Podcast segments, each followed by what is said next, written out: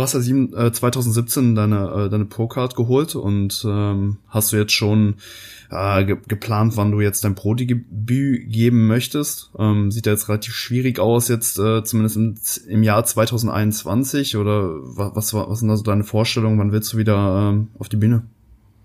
Okay, also der Plan war eigentlich folgendermaßen, dass ich 2017 eben auf die Bühne gehe, ideal, idealerweise Profikarte hole und dann drei Jahre später, also 2020, zurückkomme und dann in die Profi-Wettkämpfe einsteige, beziehungsweise vielleicht mir auch andere Verbände anschaue und mir einfach diverse Erfahrungen sammeln kann.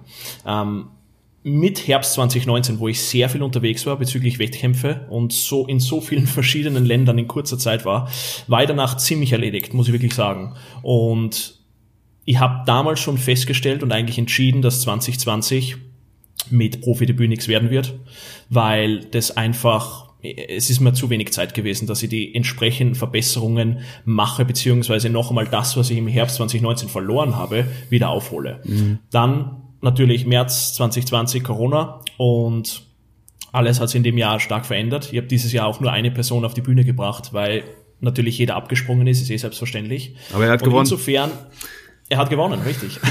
ähm, und insofern war das dieses Jahr ein bisschen, ein bisschen durcheinander. Mhm.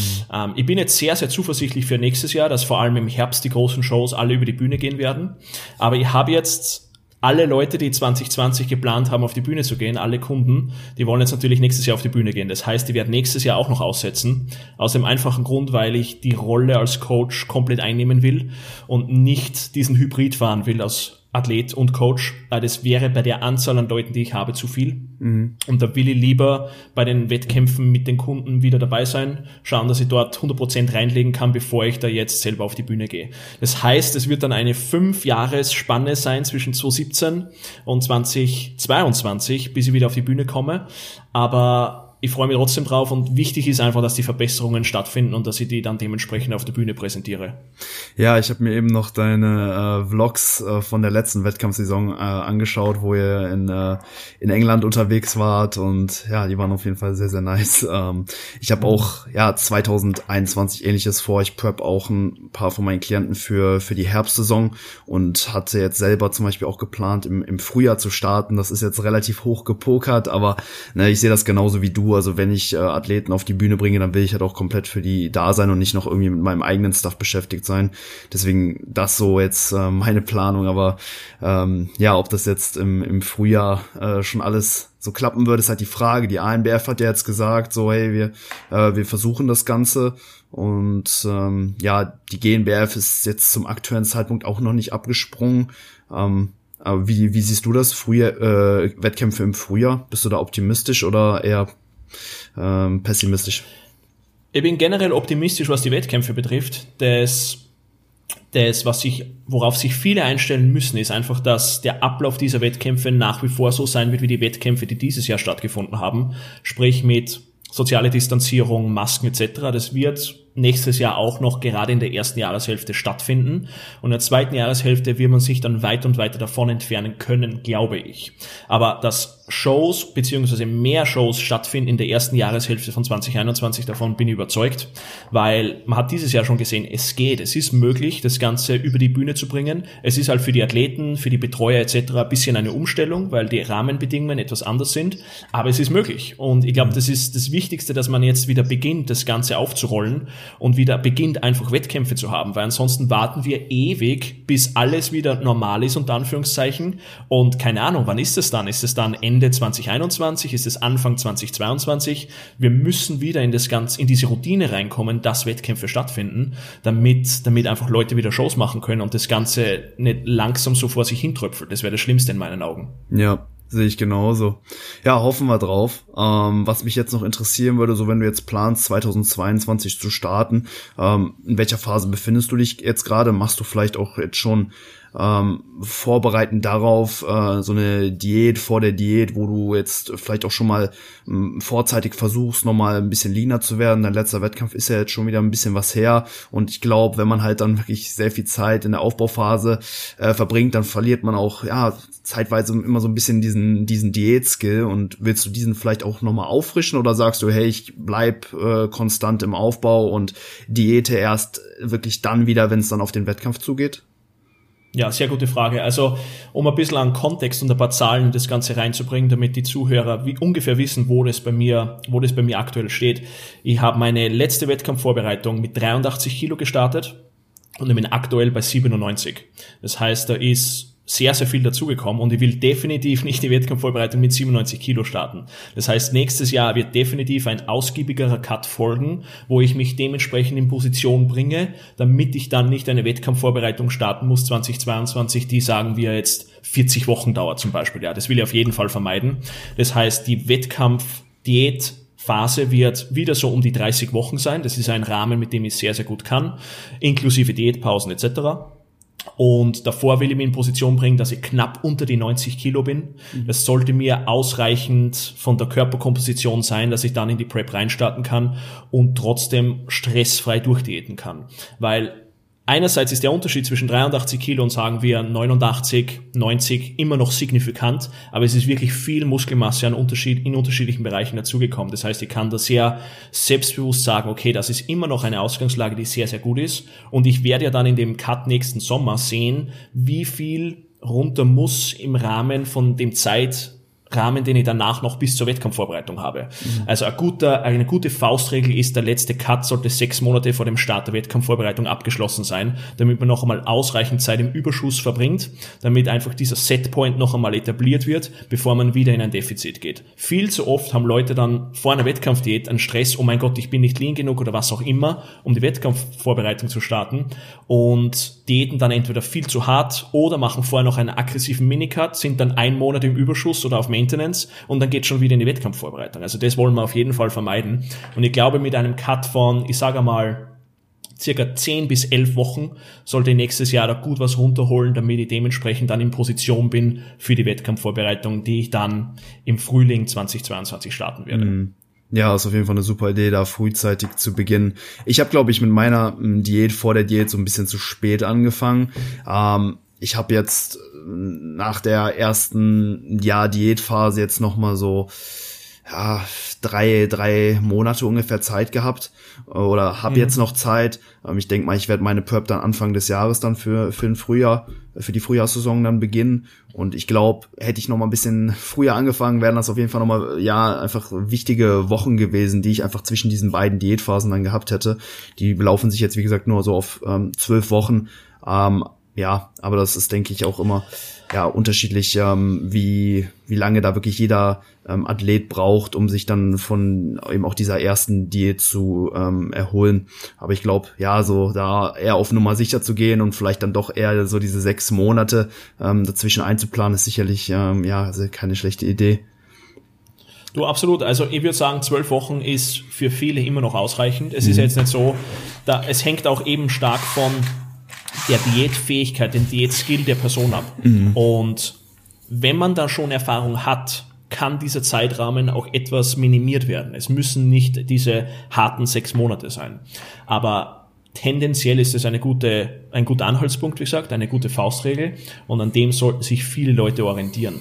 Es ist auch immer entscheidend, wie man nach der Diät, vor der Diät vorgeht. Viele mhm. glauben dann, okay, jetzt kann ich wieder extrem aggressiv mit dem Essen sein, ich kann wieder das Gewicht nach oben pushen. Man muss sich einfach im Hinterkopf behalten, warum habe ich gerade diese Diätphase durchlebt, warum habe ich das gerade gemacht, um mich in Position für die Wettkampfvorbereitung zu bringen. Das heißt, vom Mindset her, du wirst es nicht urplötzlich in den zwölf Wochen oder in den sechs Monaten die ärgsten PRs aufstellen, was weiß ich alles, sondern es wird etwas ruhiger sein, was die Performance betrifft. Mhm. Aber wichtig ist eben, dass du von der Körperkomposition her in der Ausgangslage bist, damit du optimal in die Prep starten kannst.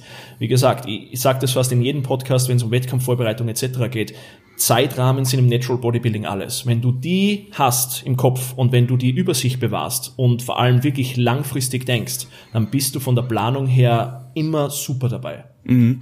Eine Frage noch dazu. Ähm, wie würdest du den Zeitrahmen dieser ersten Diätphase äh, im Voraus planen? Ist das was, was du vorher terminierst, dass du dann sagst, okay, wir ähm, gehen jetzt mit dem Körpergewicht zum Beispiel auf einen, ähm, ja, auf einen gewissen Wert runter? Oder hast du da ähm, einen groben Zeitrahmen? Oder ist das vielleicht auch etwas, was du so reaktiv gestaltest, dass du dir mal anschaust, okay, was ist jetzt ähm, das Feedback des jeweiligen Athleten, wie geht's dem, wie kommt er äh, mit der Diät äh, zurecht, wie ist die Performance im Gym, weil so habe ich zum Beispiel gemacht, dass ich mit meinen Athleten, die jetzt auch eben nächstes Jahr im, Herz, im Herbst starten wollen, eben auch diese Diätphase schon gemacht habe, aber im Vorhinein jetzt kein ähm, festes Ziel oder auch keinen festen Zeitrahmen ähm, äh, terminiert habe, sondern halt vielmehr gesagt habe, okay, wir machen die Diät einfach so lange, bis du halt wirklich ähm, eben auch ja merkst, okay, hey, ab hier, ab hier wird's schwierig, weil mir war es halt eben auch ganz wichtig, dass ich äh, ja den Athleten eben auch nicht zu tief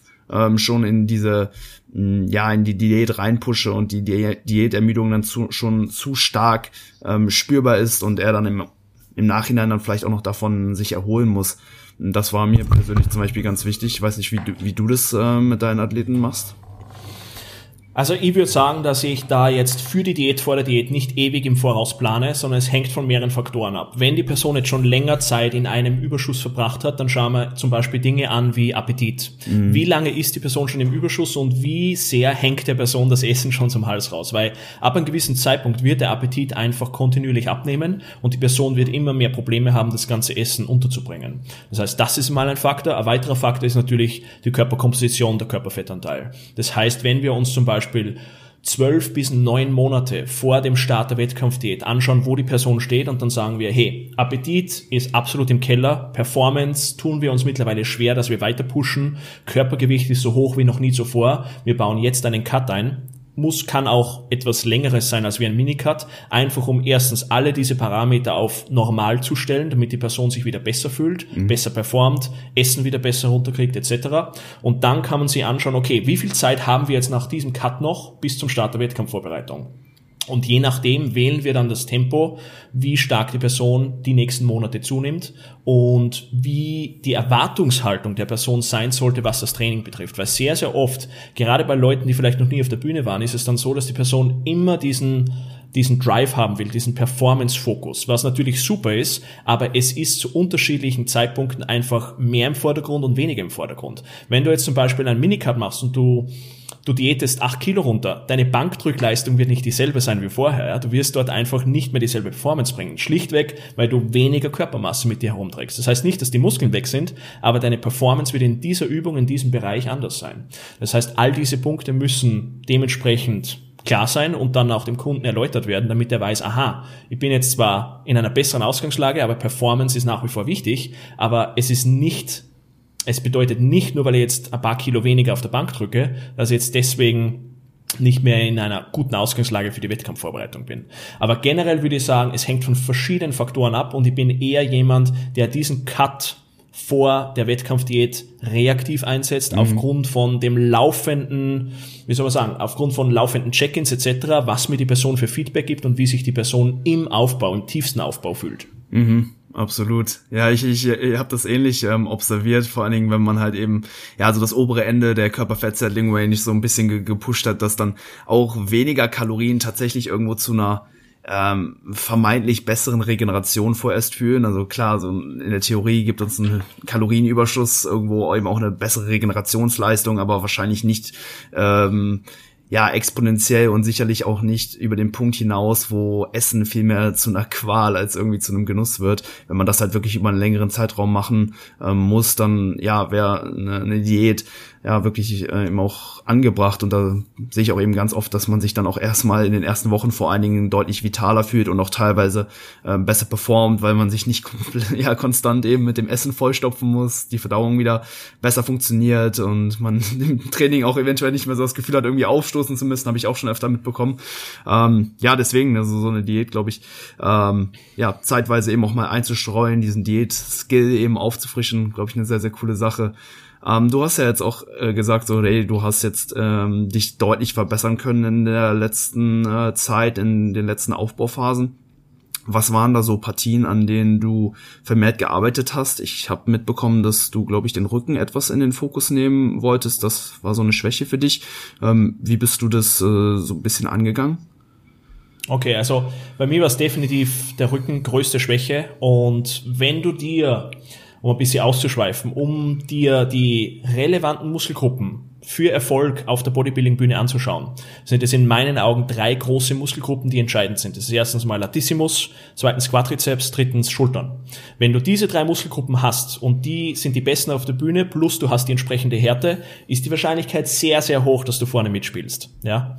Ähm, das heißt nicht, dass die anderen unwichtig sind natürlich, aber die drei, wenn die drei die besten auf der Bühne sind, plus die Härte passt, bist du schwer zu schlagen.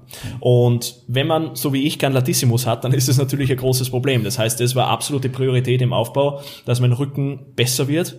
Und was ich, und da habe ich schon sehr, sehr oft drüber geschrieben, was ich definitiv in den Fokus genommen habe, ist, dass ich bei den großen, schweren Übungen, sei es jetzt vorgebeugtes Rudern, sei es jetzt Heberrudern, sei es einarmiges Kurzhantelrudern etc., dass ich dort aufgehört habe, nach einem gewissen, nach einer krampfartigen Kontraktion zu suchen. Ich habe schlichtweg Gewicht in diesen Übungen bewegt und habe mich bei anderen Übungen, wie zum Beispiel beim Latzug, bei einem einarmigen Pulldown, was auch immer, darauf konzentriert, dass ich dort den Muskel spüre und dort deutlich das Volumen erhöht. Das heißt, die schweren Übungen sind wirklich dafür herangezogen worden, dass ich Gewicht bewege und die Übungen, die Isolationsübungen habe ich vom Volumen her extrem aufgestockt. Also wirklich, wenn ich da früher drei Sätze gemacht habe, habe ich jetzt sieben, acht Sätze gemacht, ähm, einfach um in diesen Bereich besser reinzuarbeiten. Und das hat sie extrem ausgezahlt. Und ich muss auch sagen, dass der Bereich Biomechanik, Technik ein wichtiger Faktor war, weil ich habe sehr, sehr lange Latissimus falsch trainiert. Mhm. Ähm, ich habe eigentlich meinen oberen Rücken trainiert und nicht den Latissimus. Ich habe die Brust überstreckt, ich habe die Brust rausgestreckt. Lauter solche klassischen Fehler für Latissimus-Training, die absolut keinen Sinn gemacht haben. Und ich habe auch nicht mit genug Winkeln herum experimentiert. Es gibt, es gibt wenn man sich das Rückentraining der meisten Leute anschaut, machen viele Leute Pulldowns mit weiten Griffen, Kurzhantelrudern und Langhantelrudern und Deadlifts. Das sind alles super Übungen für den Rücken, aber nicht für den Latissimus. Mhm. Und ähm, wenn man sich da andere Übungen anschaut, zum Beispiel Pulldowns mit einem neutralen Griff oder einarmige Pulldowns Pulldowns etc., dann macht das viel, viel mehr Sinn für Latissimus-spezifisches Training. Und in dem Bereich habe ich einfach viel, viel mehr gemacht. Ja? Also es war insgesamt, um es zusammenzufassen, es war besseres, spezifischeres Latissimus-Training und mehr Latissimus-Training. Mhm. Ja? Also ab einem gewissen Punkt musst du einfach mehr machen, vor allem wenn die Technik und die Basis passt. Ja? Wenn du kapiert hast, wie du den Muskel dementsprechend triffst, dann muss da mehr passieren. Und ein, ein weiterer extrem wichtiger Punkt ist, ähm, Stabilität und Setup, gerade beim Latissimus, ist, wie du dich für die Übung vorbereitest, wie du die Bank hinstellst, wie du das Kabel einstellst, wo du hinsiehst, was der Ellbogen macht, was das Schulterblatt macht. All diese Punkte sind extrem wichtig, wie stark du schlussendlich dann diesen Zielmuskel stimulierst und der Faktor Stabilität wird das sehr, sehr oft vergessen, weil wenn du die Stabilität herstellen kannst in einer gewissen Maschine, am Kabelzug, was auch immer, dann willst du mit dieser Stabilität so hart wie möglich und so schwer wie möglich trainieren. Wenn das nicht möglich ist, weil du keine Ahnung, weil der Sitz nicht dementsprechend gemacht ist, die Maschine ist nicht so designt, dass du so schwer wie möglich trainieren kannst, dann musst du dir das Volumen über Wiederholungen und Sätze reinholen, um diesen Bereich dementsprechend zu treffen. Ich glaube, das wären die größten Brocken, was mhm. das Rückentraining, vor allem das Latissimus-Training betrifft. Also der Unterschied zwischen Oberrücken, Schrägstrich Trapez und Latissimus-Training ist, glaube ich, ein ganz, ganz wichtiger. Und ich habe einfach schlichtweg zu wenig Übungen für den Lat gemacht. Ja? Ich habe Rückenübungen gemacht, aber keine Latissimus-Übungen. Mhm. Ja, gute Punkte, die du angesprochen hast. Ich glaube, ja, im Bodybuilding sind das echt äh, drei sehr, sehr wichtige Muskelgruppen, die du eben auch angesprochen hast. Ne? Quads, äh, Schultern und Latissimus. Äh, ne? vor allem diese erzeugen halt wirklich diesen X-Frame, die, den wir ja haben wollen. Und ja, ich glaube, wenn man halt auch gerade nicht, also wenn man jetzt nicht mit so einer Wespenteile äh, gesegnet ist, dann sind das drei Partien, die man immer braucht. Also dieses äh, Verhältnis zwischen Schlüsselbein zu äh, Hüft Breite. Ja. Ich glaube, das ist ganz, ganz entscheidend. Und ja, wenn dein Schlüsselbein nicht deutlich breiter ist als dein, dein, dein Hüft, äh, deine Hüfte, dann äh, sind das Muskelgruppen, die du, glaube ich, immer verbessern musst. Und das sehe ich auch ganz oft, dass ja es einfach eben an dieser V-Form vor allen Dingen im Oberkörper fehlt. Und da helfen natürlich Schultern und Latissimus enorm. Ähm, ja, und ich fand es auch interessant, dass du gesagt hast, hey, bei den ähm, bei den Bewegungen, wo du dich mehr auf die Zielmuskulatur ähm, fokussieren, fokussiert hast, hast du auch das, ähm, ja, die Quantität äh, deutlich erhöht. Ähm, wie war das? Hast du dann bei anderen Muskelgruppen eventuell auch zurückschrauben müssen? Ähm, etwas, also vor allem beim Beintraining, wo ich, was gerade was Quadrizeps betrifft, wirklich gesegnet bin. Ähm, ich muss zwar sagen, ich habe die letzten zwölf Monate so viel kleine Verletzungen wie noch nie zuvor gehabt, also einfach aus dem Nichts, wo immer wieder was zwickt, was wehtut, was Probleme macht. Jetzt nichts, was in irgendeiner Form mich für mehrere Wochen nicht trainingsfähig macht, aber trotzdem etwas, was im Training durchaus Probleme macht und wo man vielleicht Übungen reaktiv austauschen muss, weil einfach in der Übung im Aufwärmen schon Probleme entstehen. Aber wie gesagt, ich habe bei den Beinen deutlich weniger machen können, schlichtweg, weil ich dort genetisch gesegnet bin. Also Quadrizeps muss ich sehr, sehr wenig machen, damit dort was passiert. Ich habe gute Ansätze, was das betrifft. Ich habe einen schönen Schwung drinnen. Das heißt, da muss ich nicht wirklich viel machen, damit ich das zumindest einmal auf demselben Level halte oder mich leicht verbessere. Und bevor ich bevor ich jetzt sage, okay, ich werde beim Quadrizeps doppelt so gut, wie ich 2017 war und beim Rücken verbessere ich mich gar nicht, lege ich lieber viel mehr Ressourcen in den Rücken rein, weil der muss ordentlich aufholen, weil wenn ich den auf das Level von den Beinen bekomme, dann bin ich insgesamt ein besserer Bodybuilder und einfach viel konkurrenzfähiger und das ist schlussendlich immer das Ziel. Mhm, absolut. Ja, ich denke auch, dass der Rücken einfach eine, eine Muskelpartie ist, die enorm viel äh, Volumen oder, oder Sätze eben auch ab kann, ähm, einfach ja, weil man ja auch immer, sag ich mal, die, die Muskelschäden als Indikator dafür heranzieht, wie viel man letztendlich im Training auch einfach machen und auch davon profitieren kann. Und ja, der Rücken ist halt einfach ne, keine Muskelgruppe, wo äh, oder den wir stark in der äh, gedehnten Position beladen können, wie jetzt zum Beispiel äh, eine Brust oder ein Hamstring.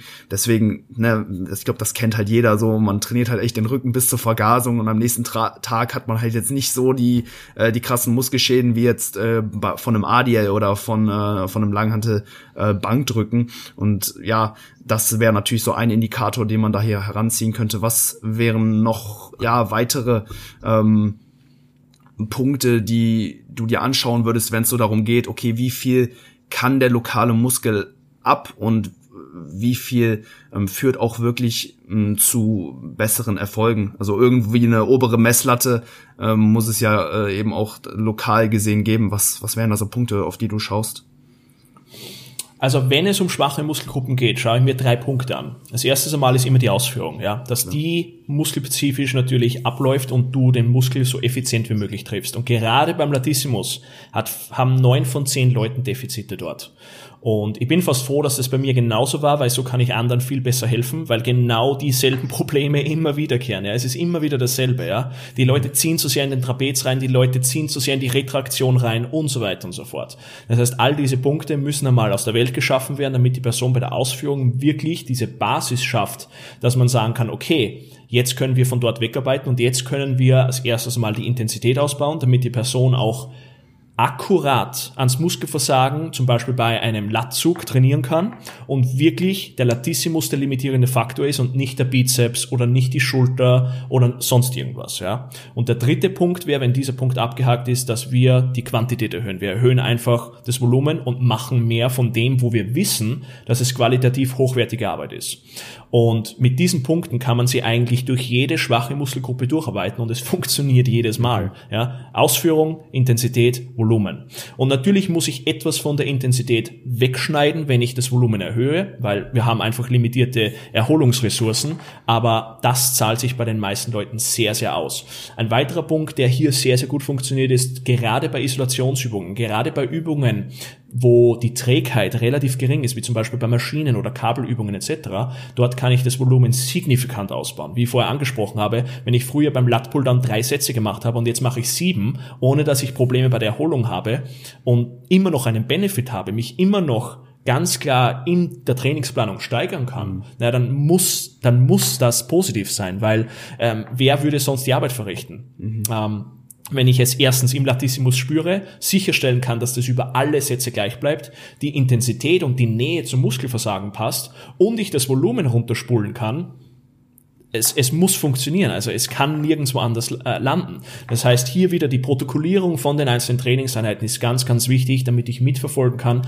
ob sich die Performance in die Richtung verändert, wo ich sie hin verändern will. Mhm.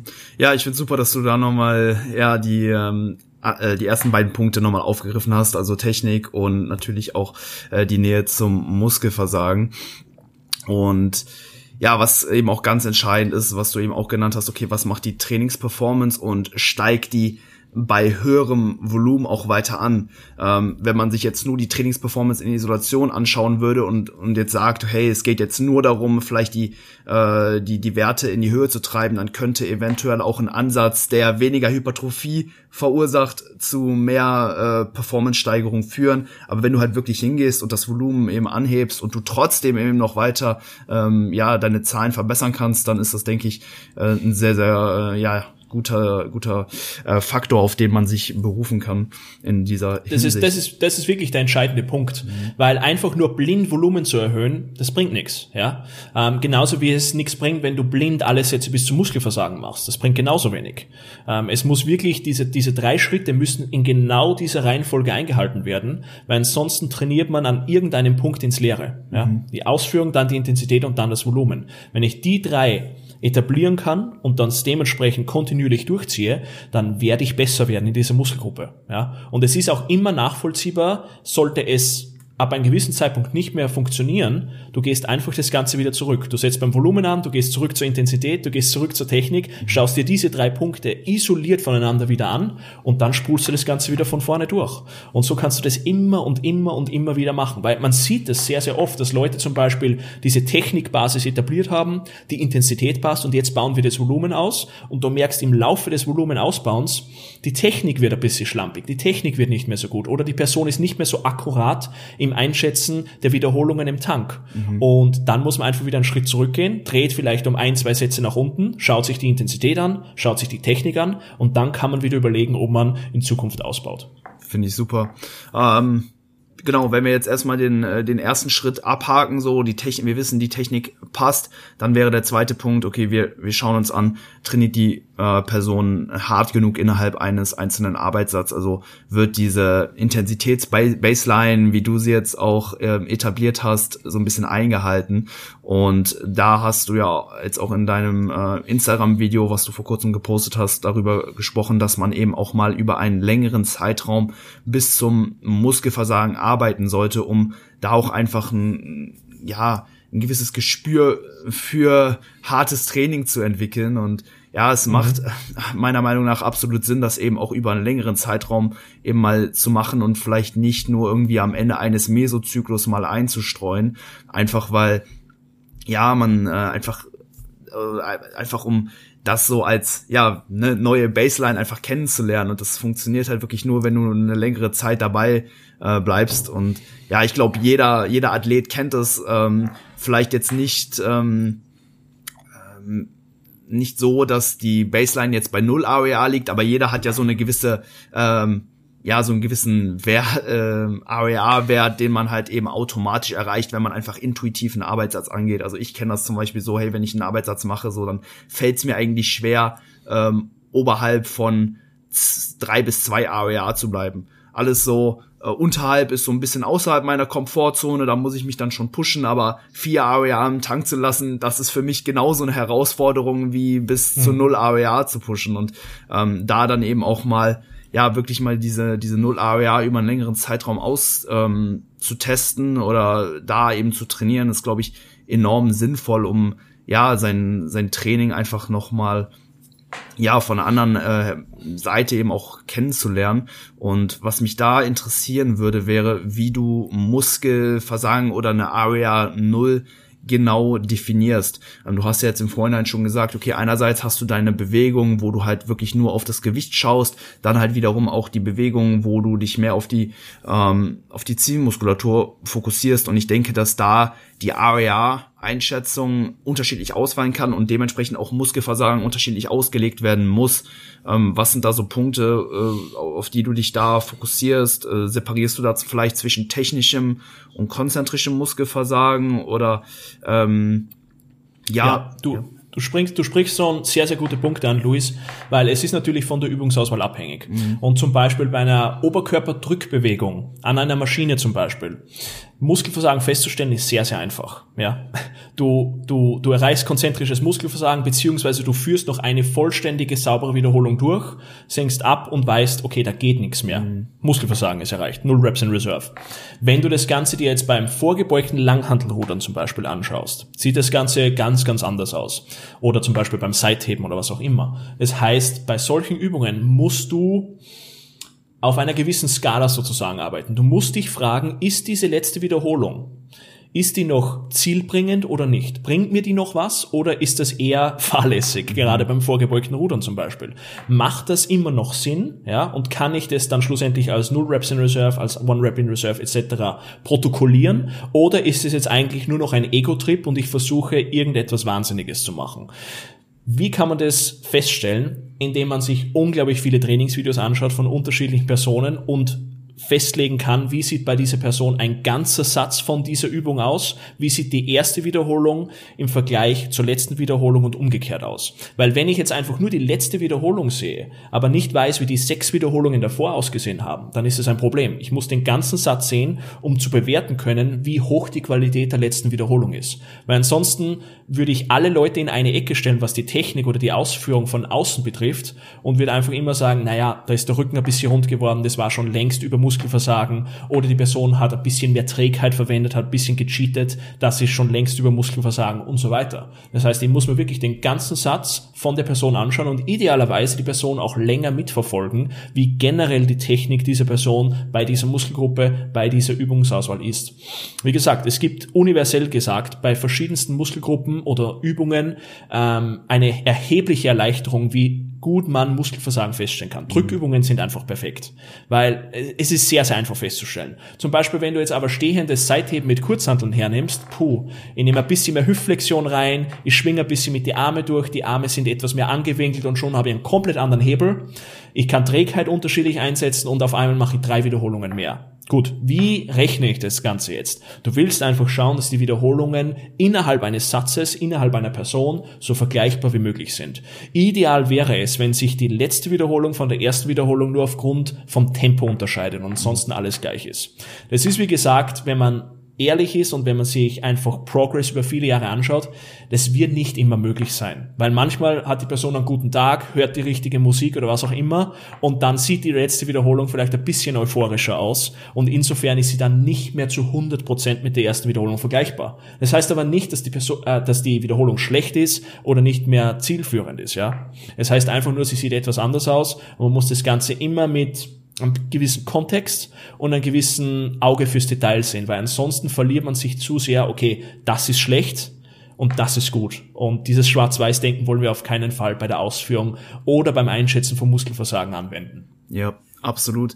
Nee, sehe ich genauso, also dass man da eben auch zwischen den Übungen separieren muss und äh, es kommt wahrscheinlich auch so ein bisschen auf das Widerstandsprofil der jeweiligen Übung eben an. Ähm, ich denke, bei gewissen Übungen ne, kann man dann eben auch Muskelversagen so betiteln, dass dieses dann eben dann erreicht ist, wenn man keine volle Range of Motion mehr schafft.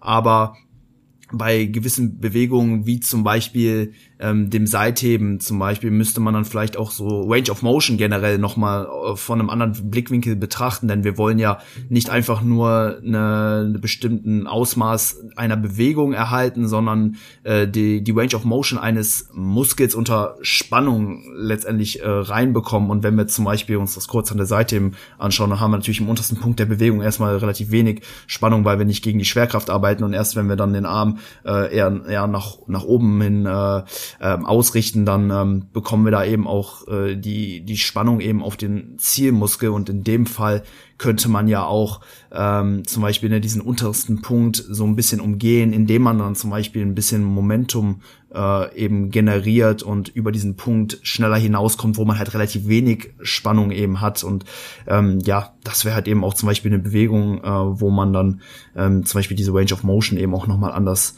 äh, betrachten sollte. Absolut. Also was mir vielleicht nur als Punkt einfällt, ich persönlich tracke bei mir zum Beispiel keine Reps in Reserve mehr. Aus dem einfachen Grund, weil ich das Ganze so angehe, ich schaue mir innerhalb des Satzes, und das braucht einfach eine gewisse Trainingserfahrung und etwas Übung, ich schaue mir innerhalb des Satzes an, okay, ähm, ich habe im Kopf sozusagen mitlaufen, wie viele Reps ich circa noch intus habe, aber ich schaue mir gleichzeitig an, aufgrund von Tagesverfassung, Übungsauswahl, Übungssequenz etc., macht die nächste Wiederholung noch Sinn mhm. oder gehe ich damit ein gewisses Risiko oder was auch immer ein? Ja, ähm, gerade wie ich vorhin angesprochen habe, mit kleinen Verletzungen und etc., kann es durchaus sein, dass du im Satz sagst, hey, Die nächste Wiederholung bekomme ich wahrscheinlich hoch, aber ich weiß nicht, ob ich danach irgendwelche Probleme habe oder nicht. Also lasse die Wiederholung weg. Das heißt, um das machen zu können, braucht es eben diese Trainingserfahrung, wo du jahrelang deine Reps in Reserve akkurat einschätzt, damit du das machen kannst. Das heißt nicht, dass Leute jetzt rausgehen sollen und aufhören sollen zu tracken, sondern es geht darum, diese Basis zu erarbeiten, wie genau man ans Muskelversagen trainiert, wie nah man dort ist. Und dann kann man das etwas lockern. Und das ist genauso ein Skill wie Diäten. Mhm. Dann kann man das etwas lockern und kann das Ganze wirklich davon abhängig machen, bringt mir die nächste Wiederholung etwas für mein Ziel oder nicht. Weil einfach nur die Wiederholung fürs Protokoll zu machen, ist ab einem gewissen Trainingslevel nicht mehr sinnvoll. Mhm. Absolut. Ja, da ist, denke ich, auch das Stichwort diese äh, Stimulus to Fatigue Ratio. Ähm, das ist eigentlich ein absolut sinnvolles Konzept äh, meiner Meinung nach, was man sich da immer vor Augen halten kann. Okay, was bringt mir die nächste Wiederholung an Stimulus für die Zielmuskulatur und was bringt sie auch gleichzeitig an ähm, Ermüdung mit sich? Ähm, ja, ich merke auch, dass, das, dass dieses Konzept vielleicht auch manchmal ein bisschen ja zu weit oben in der Hierarchie gestellt wird, denn viele Personen, ich glaube, die äh, sind mehr darauf bedacht, irgendwie die äh, die Ermüdung äh, so gering wie möglich zu halten, als dass ja. da, als dass sie irgendwie versuchen, so den Stimulus zu maximieren. Und ähm, ja, klar, es ist natürlich irgendwo ein, ein Tool, um möglichst effizient äh, zu trainieren, aber es wird sicherlich nicht die besten Erfolge hervorrufen, wenn du nur darauf bedacht bist, okay, äh, Fatigue immer schön gering halten, weil ne, wir brauchen natürlich auch einfach einen, einen gewissen Reiz, um ähm, wachsen zu können. Und ja, ja ähm, was ja auch da oft ganz oft so gesagt wird, hey, wenn du zu nah ans Muskelversagen gehst, dann hast du halt nicht mehr diese das, das, die beste Ratio zwischen äh, Stimulus und Ermüdung. Da wird dann mal so gesagt, so okay, ab eins bis null Reps in Reserve, da ähm, wird das Ganze schon schlechter. Der Sweet Spot soll wohl so bei, bei zwei Wiederholungen liegen, liegen und ich, ich sehe das auch irgendwo bei komplexen Grundübungen, ne, wie zum Beispiel mit einer Kniebeuge und vielleicht einem ADL. Da sind halt wirklich diese letzten beiden Wiederholungen vom Muskelversagen auch äh, mental einfach sehr, sehr hart. Aber bei, ne, wie gesagt, so Isolationsübungen, ähm, wo man halt auch kaum Muskelschäden davonträgt oder zum Beispiel eben auch bei der äh, bei, beim Rücken als Muskelgruppe, wo die Muskelschäden nach dem Training sich wirklich im Rahmen halten. Da sehe ich jetzt keinen großen Nachteil eben auch wirklich bis zum bis zum Muskelversagen oder bis zum RAR 0 zu pushen. Also da sehe ich jetzt diese äh, Stimulus to Fatigue Ratio, Ratio nicht so äh, nicht so kritisch. Ja, du, ich muss sagen, also sagen wir so, wenn die zwei Reps in Reserve wirklich zwei Reps in Reserve sind, mhm. ist es definitiv genug Stimulus. Mhm. Ja, das Problem ist, wenn es nicht akkurat ist. Mhm. Das Problem ist, wenn zwei Reps in Reserve eigentlich sechs Reps in Reserve sind. Und das ist genau der Grund, warum diese Intensitätsbasis gegeben sein muss, damit die Person das wirklich genau einschätzen kann bei allen Übungen. Nicht nur bei einer Übung oder bei einer Muskelgruppe, bei der starken Muskelgruppe zum Beispiel, kannst du das auch bei deiner schwächsten Muskelgruppe richtig einschätzen. Kannst du das einschätzen bei einer Oberkörperübung, Unterkörperübung, einer freien Bewegung, einer Maschine, am Kabel und so weiter und so fort.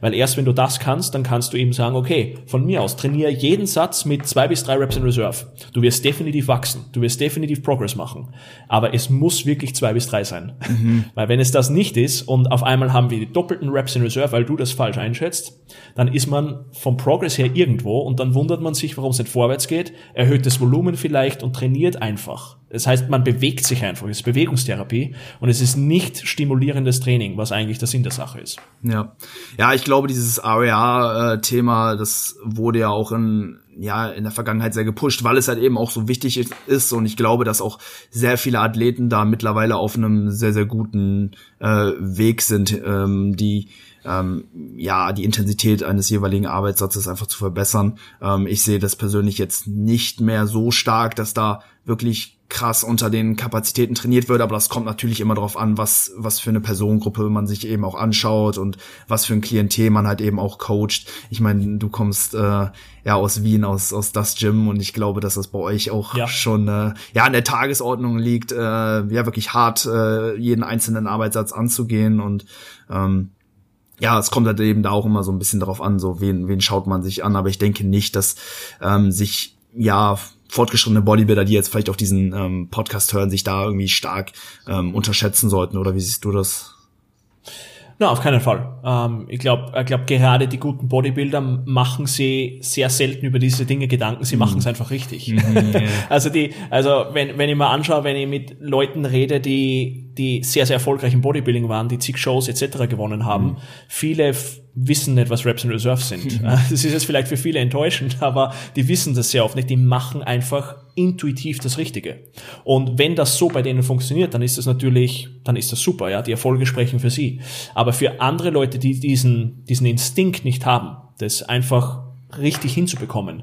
Die müssen sich damit beschäftigen, die müssen sich einlesen, die müssen einfach einmal diese Dinge auch am eigenen Körper erleben über längeren Zeitraum, damit sie dann schlussendlich verstehen, was der schon immer intuitiv richtig gemacht hat. Weil der geht einfach ins Gym und trainiert und es passt. Ja? Und andere müssen sich dorthin arbeiten, damit sie das auch machen können und müssen viel mehr Hintergrundwissen anhäufen, damit das überhaupt so möglich ist und dann schlussendlich auch Erfolge abwirft. Ja, absolut. Nee, klar, da ist natürlich nicht jeder in, äh, so in dieser Hinsicht ähm, ja gegiftet. Manche müssen sich das auf jeden Fall härter erarbeiten, die haben einfach weniger Background und ähm, brauchen dann eben auch eine, eine gewisse Zeit und eine gewisse Hingabe, um ja dann wirklich dahin zu kommen, dass ja, ein ausreichend, ausreichend hartes Training eben auch zur Baseline wird, ne, wie wir das eben auch schon gesagt haben. Deswegen da eben auch wichtig, das eben auch wirklich über einen längeren Zeit mal zu verfolgen, nicht einfach nur ins Training zu gehen und ja, die, die Sätze abzuarbeiten, sondern halt auch wirklich ähm, aktiv versuchen, besser darin zu werden, ähm, härter zu trainieren. Ich glaube, das sollte jeder Athlet äh, zumindest phasenweise mal in sein Training einstreuen, dass äh, man das auch ja, so muskelgruppenspezifisch vielleicht auch mal angeht. Also ich habe das zum Beispiel ähm, vor ein paar Jahren gemacht für, für meinen Unterkörper, für meine Quads. Die hingen so ein bisschen hinterher, habe vorher so ein paar Mans Physik-Wettkämpfe gemacht. So der Oberkörper, der war immer schon gut dabei, aber der Unterkörper hing, hing äh, immer so ein bisschen hinterher. Und da habe ich dann eben auch wirklich gesagt, so ich nehme mir jetzt die Quads wirklich ins Visier. Und ähm, das Erste, was natürlich ne, äh, an der Tagesordnung war, war erstmal so die Technik, aber dann eben auch an zweiter Stelle dann eben auch die, äh, die relative Intensität. Und da ähm, habe ich dann eben auch über einen längeren Zeitraum wirklich kontinuierlich versucht, ähm, ja, mich da eben dem Muskelversagen immer weiter anzunähern. Ähm, wie, wie machst du das jetzt, wenn du zum Beispiel einen Klienten hast, wo du merkst, hey, das Ganze ist noch ausbaufähig, ähm, das ist ja auch sicherlich nicht etwas, was einfach von heute auf morgen passiert, dass du ihm dann sagst, hey, jetzt push mal bis null AOA, bis nichts mehr geht, sondern das ist sicherlich auch ein langwieriger ähm, Prozess. Wie äh, gehst du das mit dem Kunden äh, dann an, wenn du mh, ja da einfach merkst, da ist noch ein Defizit? Ja, absolut. Also wie du sagst, es ist ein Prozess und wie langwierig dieser Prozess ist, hängt stark davon ab, wie sehr man den Kunden pusht. Also ich bin da jemand, der da relativ wenig Zeit verschwenden will. Ich will einfach, dass da schnell was vorwärts geht. Und innerhalb von zwei Monaten will ich, dass der Kunde zurückblicken kann und sagen kann, okay, das erste Training, was ich da unter deiner Führung gemacht habe, das war ein komplett anderes Level. Mhm. Und das ist wichtig, dass diese, dass dieser Moment im Kopf des Kunden stattfindet, der sich das alte Trainingsvideo anschaut. Und das ist auch wichtig, dass man dieses Trainingsvideo heranzieht und dem Kunden herzeigt und sagt, schau, das war ein Satz Kniebeugen vor zwei Monaten, wo du geglaubt hast, das sind null Reps in Reserve. Und jetzt schau dir an, wo deine Kniebeuge jetzt steht. Ähm, das zu sehen nebeneinander ist ein absoluter Aha-Moment für den Kunden und das ist ganz, ganz wichtig, das immer wieder zu drillen und den Kunden immer wieder darauf hinzuweisen, hey, das war ein guter Satz, aber da ist noch mehr drinnen. Und das wirklich jede Woche über Technik-Feedbacks, über Video-Feedbacks sich anzuschauen und dem Kunden zu sagen, nicht nur was was er hier fabriziert hat, sondern was er noch besser machen kann.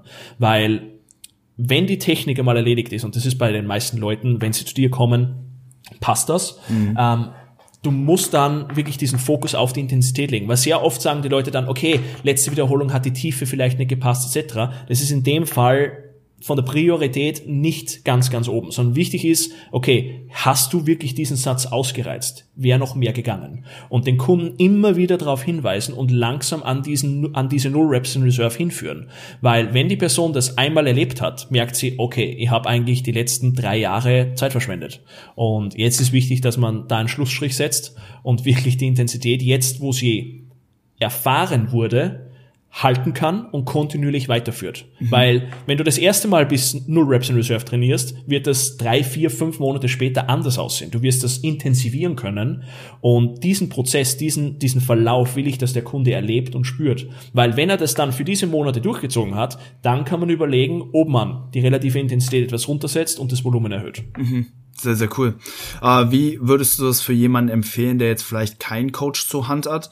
Ähm, sollte der sein, äh, seine Trainingsvideos äh, selber analysieren oder sollte er sich vielleicht auch auf die Trainingsdaten fokussieren? Ich denke, das kann einem auch helfen, langfristig einfach härter zu trainieren, wenn man halt wirklich sagt, okay, ich habe vielleicht jetzt noch ein bisschen Luft bis, äh, bis zum Versagen und ich schöpfe das jetzt so aus, dass ich einfach versuche, jetzt zum Beispiel von Woche zu Woche Gewicht aufzuladen oder, oder mehr Wiederholungen zu machen. Also so habe ich zum Beispiel damals damals gemacht, dass ich wirklich gesagt habe, hey, ich will mich einfach in den Bewegungen steigern und irgendwann kommst du an, halt an den Punkt, da, da geht's nicht mehr weiter und dann weißt du im Umkehrschluss auch, okay, das ist jetzt gerade ähm, auch mein, mein aktuelles äh, Limit.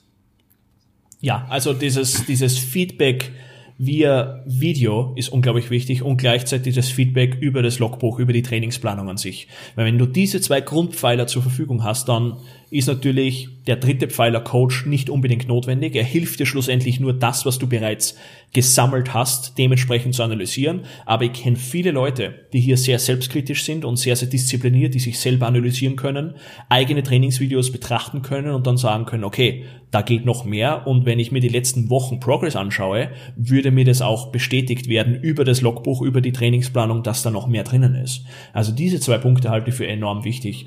Video und Logbuch, wenn du das kontinuierlich durchführst, dann kannst du auch sehr, sehr einfach Trends feststellen. Mhm. Und diese Trends helfen dir dabei zu analysieren, ob du dich jetzt selber belügst oder eben nicht. Ja, absolut.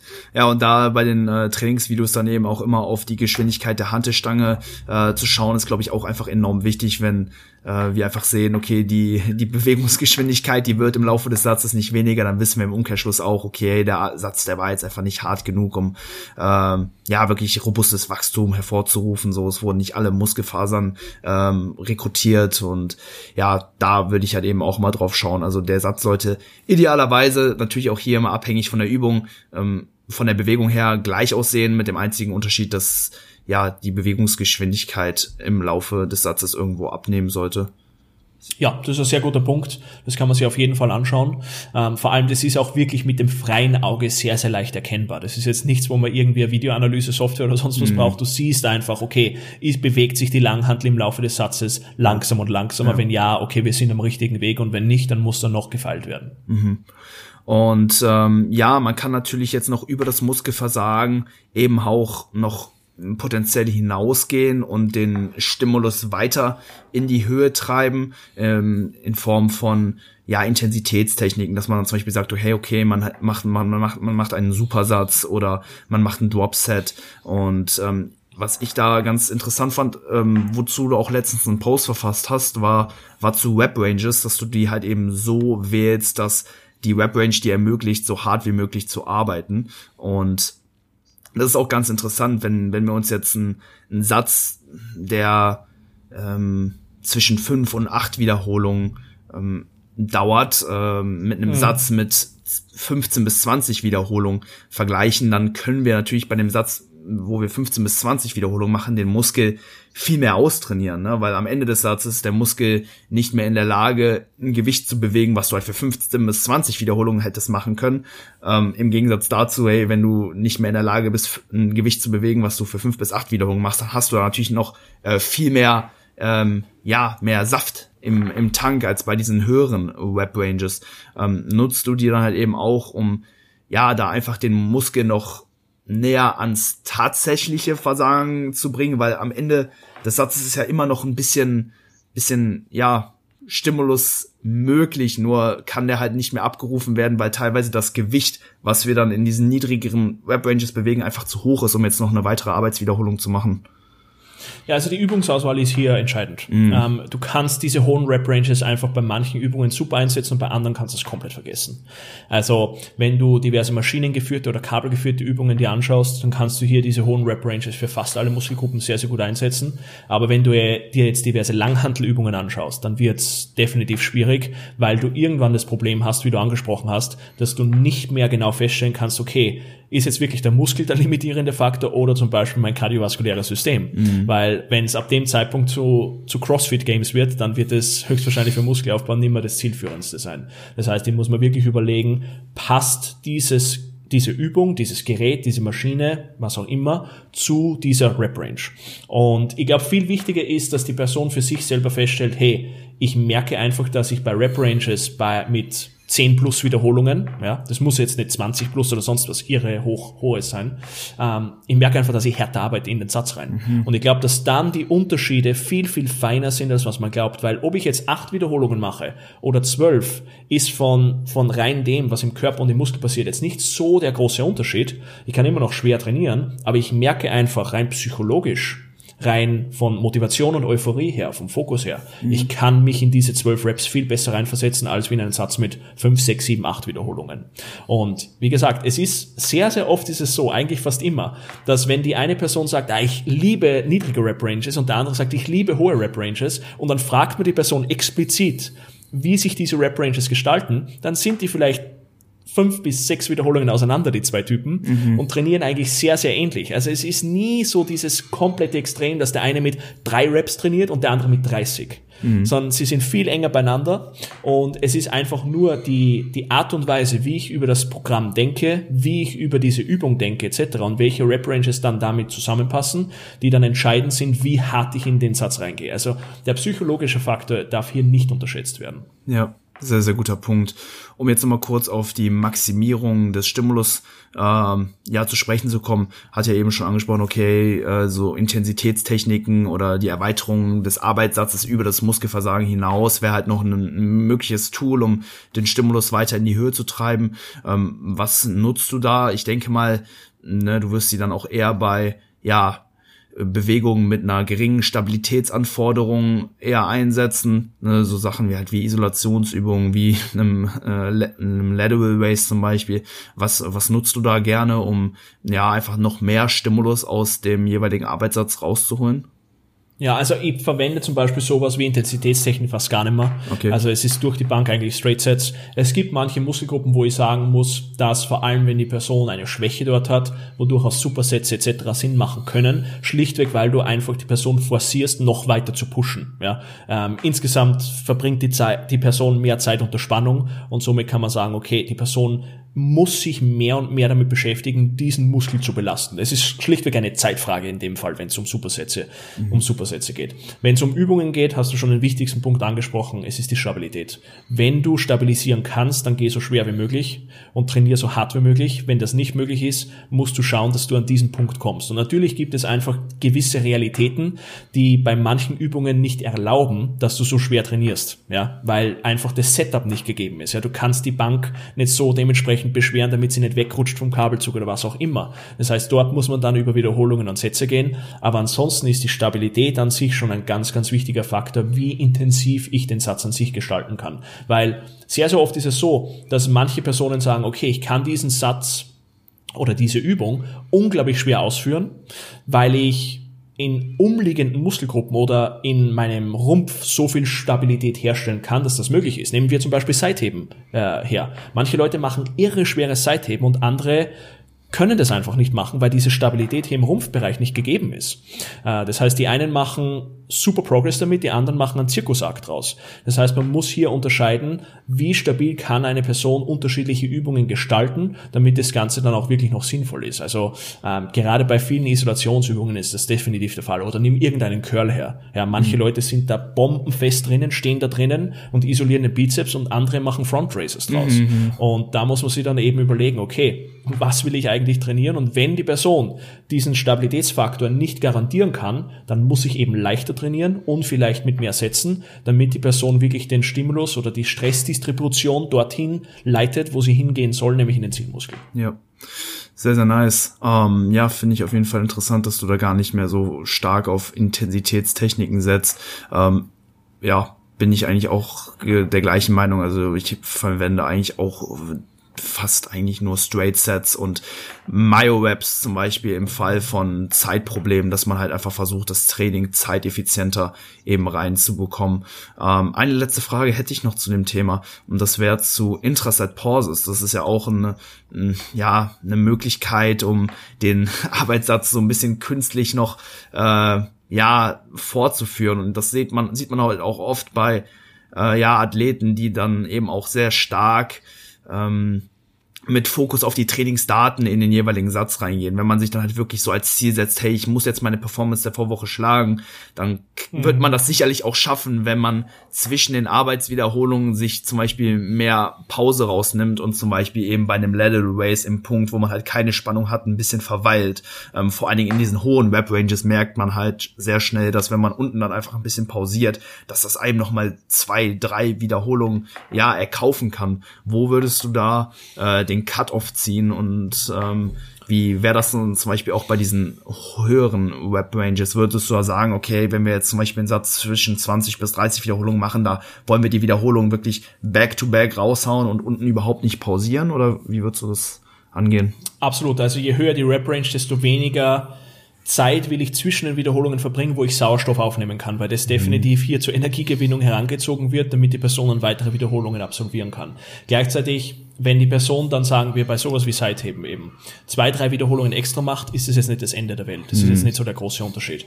Ähm, dafür kann ich mir bei großen Übungen, vor allem bei Unterkörperübungen, definitiv intraset mehr Pausenzeiten geben, aber ich will trotzdem, dass ein gewisser Rhythmus bestehen bleibt. Ich will jetzt nicht, dass der Anfang des Satzes die Wiederholungen so rausfliegen und gegen Ende haben wir auf einmal 10 Sekunden Intraset Rest. Äh, das ist ein großes Problem, weil die Ermüdung, die ich damit generiere und den Stress generell, der ist sehr, sehr hoch und der Stimulus ist eigentlich nicht unbedingt besser, mhm. weil ich verrichte jetzt nicht die gleiche Arbeit in derselben Zeit oder mehr Arbeit in weniger Zeit, sondern ich verrichte die gleiche oder etwas mehr Arbeit in mehr Zeit. Und das ist definitiv ein Problem, wenn der Satz statt einer Minute auf einmal zwei Minuten dauert. Also da muss man wirklich unterscheiden, okay, welche Rep-Range, ist es eine Isolations- oder eine Verbundübung und wie viel länger reden wir denn? Weil wenn es, wie gesagt, jetzt fünf Sekunden länger ist, mein Gott, mhm. interessiert niemanden. Aber wenn der Satz auf einmal doppelt so lang wird und du vor vier Wochen für den Satz 90 Sekunden gebraucht hast und jetzt brauchst du drei Minuten, dann stimmt was nicht, ja. Also der Zeitfaktor ist jetzt nicht so häufig der Grund, warum die Person keinen Progress macht, aber es kann durchaus ein Grund sein, vor allem wenn die Person von den Erholungsressourcen nicht dementsprechend aufgestellt ist und auf einmal Sätze an der Beinpresse macht, drei Sätze, wo sie die Person jedes Mal komplett abschießt, weil sie einfach die Intraset-Rest äh, Intervalle so gestaltet, dass der Stress insgesamt, also fürs ganze System so hoch ist und lokal relativ gering bleibt. Top, Valentin. Hey, ähm, ich habe alle Punkte ja angesprochen, die ich habe äh, hatte. Hast du noch irgendwas zu dem Thema oder?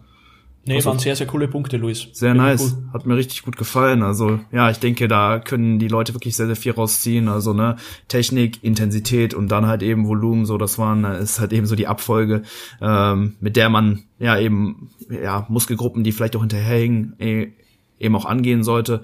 Ähm, nee, richtig, richtig nice. Ähm, Valentin, pass auf, zum Ende jeder Episode packen wir immer noch einen, einen Track auf unsere Spotify-Playlist.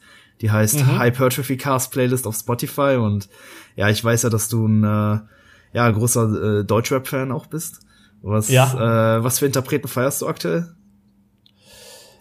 Ah, ich muss sagen, Deutschrap höre ich aktuell nicht so viel nicht wie so? Amerika-Rap wieder. Ähm, immer das? Bushido geht immer, Bushido geht immer. äh, immer kleine Bushidos ist, ist ein absoluter Klassiker. Also was er immer du auflegen willst. okay, hey, ich kenne nur deine äh, Playlist. Nase hoch, Benz tief. Äh. Absolut, absolut. Ja, die hörst du nicht mehr so viel. Was hörst du aktuell denn? Ähm, sehr viel Meek Mill wieder, also mhm. sehr viel US-Rap generell. Gib also, uns mal einen geilen Track. Ähm, du könntest GTA von Mick Mill auflegen. Lege ich der auf. ist vom, ja. Sehr der geil. Ist vom, von einer neuen EP. Sehr nice. Ähm, genau, packe ich auf die Playlist. Ich nehme von AK außer Kontrolle Kristall 2. Nice. Äh, kennst du? Ja. Guter Track. ja, Sehr geil. Schöner Gangster-Rap. Äh, so muss das sein. Ähm, perfekt. Valentin, ich verlinke äh, deine Website, dein, äh, dein Instagram-Account unten in den Show Notes. Dann können die Dankeschön. Leute dich abchecken. Ich denke aber, ja, dass dich sowieso jeder schon soweit äh, auf dem Schirm hat. Ansonsten, hey, vielen Dank nochmal für deine Zeit. Danke auch an alle Zuhörer und ja, alles Gute für für das äh, nächste Jahr mit äh, deinen Klienten und dann anschließend auch ja für deine eigene Prep in 2022. Ich glaube, ja, wir sind alle sehr gespannt drauf. Danke, Luis. War cool. Sehr nice. Ciao, ciao.